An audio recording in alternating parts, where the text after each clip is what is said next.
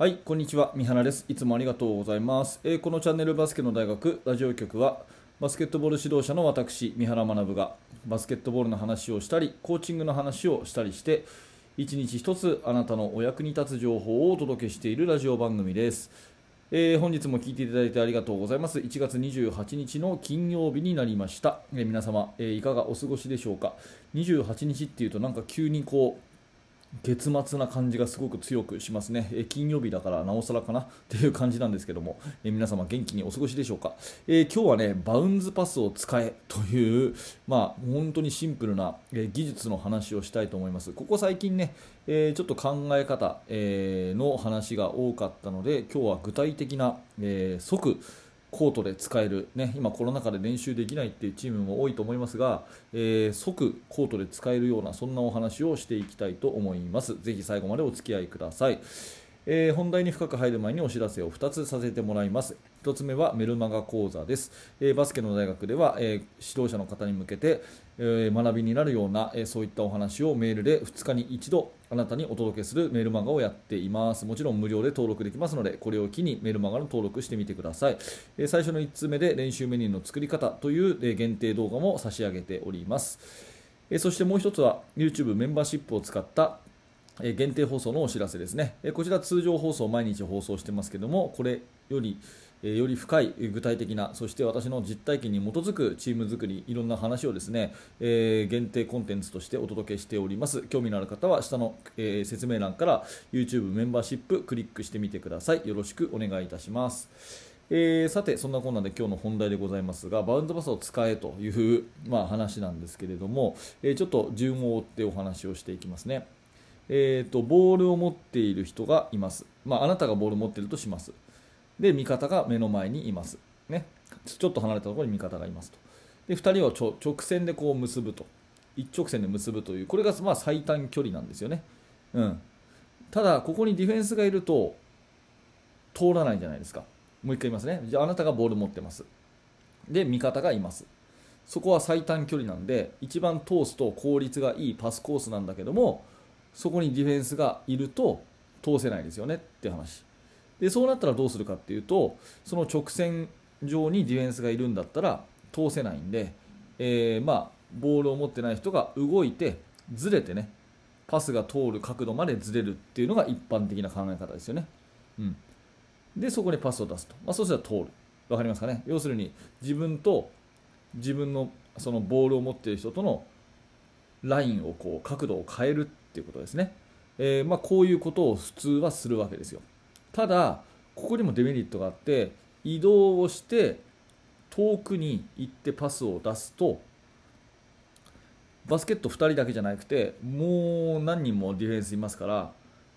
2人目、3人目のディフェンダーにパスを取られやすい要はカバーされやすいっていうそういう、まあ、デメリットがあるわけですね。要するにボールを持ってます。味方が目の前にいます。本当は直線でパスを通したいんだけどもそこにディフェンスがいて邪魔なのでどっか他のところに移動します。で移動してパスを出すと残りのディフェンスにあの寄られやすくなります。っていう話になるわけですよ。わかりますかね、うん、でこれがですねパスミスの大きな原因ということで本当は直線で通せばいいんだけども他のところに行かなきゃいけなくてずれてパスを出すので、他のディフェンスにボールを取られるっていうそういうことが起きるわけですね。うん、でだったらなんとかしてこの直線で、ね、ディフェンスのいるその直線上にパスを通せないかっていう話になってくるわけですよ。わかりますかね、うん、目の前にディフェンスがドーンと立ってます。あなたの目の前にね。あなたの目の前にディフェンスが立ってます。そのディフェンスの奥に、真後ろに味方がいます。普通は通りません。だったら味方がずれればいいじゃないかっていうことでどっか違うところにちょっとずれていって横にパスを出す。ってなると他の人に取られやすいっていうまたこうディフェンスの方が有利になっちゃうんでなんとか味方が動かずに自分と味方の直線の上にディフェンスがいても通せるパスはないかって考えるわけですよ、うん、この時に使えるのがバウンズパスってことなんですね。要するに相手の足元に弾ませると。いうことなんです。ここがバウンドパスの利点なんですね。えー相手の足元に、相手っていうのはディフェンスね。ディフェンスの足元に弾ませることができれば、ディフェンスは手が届かないんですよね。普通手ってこう肩から生えてるんで上の方に反応するのは得意でも下にしゃがもうっていうことはまずないわけですよだから足元に弾ませればバッシュの横にボールを弾ませたとすれば絶対にそれは届かないと絶対に予測されない限りはっきり予測されない限り絶対にそれは届かないということになりますね。うん、でもっと言うとですね、えー、足を出してボールを止めたら、まあ、そういうこともできるはできるんですけどそれってキックボールでマイボールと。しかも24秒はリセットされると。いうことで、まあ、リセットされて厳密に言うと、ね、14秒リセットだったり継続だったりしますけど、まあ、要はショットクロックの損失もないと。いうことを考えるとパスが通るかキックボールになるかどっちかなんですよ。要するにパスミスが起こり得ないってことですね。ここ大事なのでもう一回言いますけど、バウンドパスをすれば、パスが通るか、キックボールか、どっちかしかないということになるわけですね。うん、なので、えー、まあ、ここをですね、やっぱりよく理解して、直線で通せれば、カバーディフェンスに寄られる心配もないと。ね。直線にパスが通せれば他のディフェンスに邪魔される心配もないとかといってそこを通すにはどうしたらいいかっていうことを考えた時にバウンドパスを使うと。でバウンドパスを使えば絶対に相手は手が届かないかまたは足を出してマイボールになるかどっちかしかないからボールを失うこともないと。いうこの辺の理屈で言うとバウンズパスって完璧じゃないですかっていうそんなお話です。分かりますかね、えっとこれ、まあ、あのなんで私がこういう考え方に至ったかっていうのはですね、えー、っと実はあのバスケの大学研究室の方で、えー、っと今週1週間にかけて、えー、っとじっくりと投稿させていただいたんですが、まあ、こういういろんな人との出会いがあってですねいろんな人の話を聞いて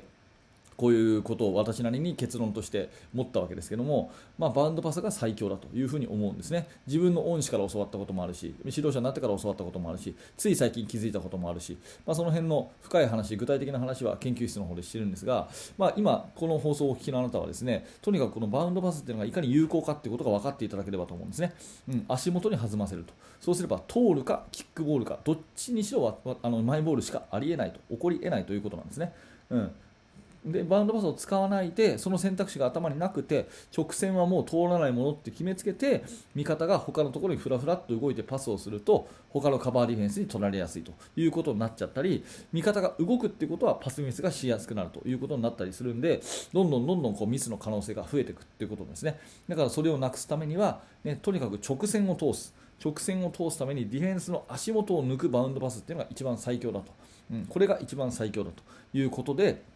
ボールを、ね、弾ませるところがあの相手の靴の横に弾ませれば通るかキックボールかしかないというそういうところからですねバウンドパスは絶対使った方がいいよっていう話ですね、まあ、補足で言うとですねそもそもバンバウンドさせるパスっていうのは取りやすいんですよね、えー、審判をやる方なら分かると思いますけどフリースローするシューターにボールを渡すときにビュンっていう風に投げないでバウンドパス投げなさいってなってるでしょ。あれまあ一言で言うと取りやすいからですよね。だから取りやすいパスであるということもあるしあとは背が低ければ低いほど有利になるっていうこともありますよね。今の話で言うと足元に弾ませるっていうのは背が高い人がわざわざしゃがんでやるのかもともと背が低い人がビュッてやるのかどっちの方がね、えー、素早いパスが出せますかって言ったら背が低い方が出せるわけですよねということを考えるとバウンズパスっていうのは使わない理由がほとんどないということになるのかなというふに思うんですね。えー、まあ、これがミスがあるとすればですねそのディフェンスとの距離感とかその辺になってくるんですけど、まあ、その辺はそれこそ研究室の方でじっくり書いたんで、えー、ここでは触れませんが、まあ、とにかくですね今日この放送で分かっていただきたいのはバウンズパスっていうのはミスをしない。ね、パスを通す、そのために非常に有効なスキルであるということをまずお伝えしたいわけですね。結構最近のゲームではドリブル主体でドリブルからですねキックアウトとかっていうことが主体なのでバウンズパスっていうのがあんまり使われなくなってきたように思うので、えー、まあ思い出させるじゃないですけどもやっぱりここは忘れちゃいけないなというふうに最近強く思ったので今日はこんなお話をさせていただきました、えー、今日の放送はバウンズパスを使えということでそのメリットで、えー、パスが通しやすいそしてマイボールになる可能性が高いバウンズパス。ぜひ、えー、今日の練習で使ってみてはいかがでしょうかというお話です。はい、ありがとうございました、え、このチャンネルではいつもこんな感じでバスケットボールの話をしております。面白かった、興味が持てたという方は、ぜひですね、え、チャンネル登録のボタン、また、え、グッドのボタンを押して応援してくださると嬉しいです。え最後にバスケの大学研究室では、え現在進行形で私が手掛けている実体験に基づいた、えそんなエピソードを毎日ほぼ2000字ぐらいの、え記事にして投稿しております、え興味のある方はバスケの大学研究室下のリンクから覗いてみてくださいはい今日もありがとうございました。三原学でした。それではまた。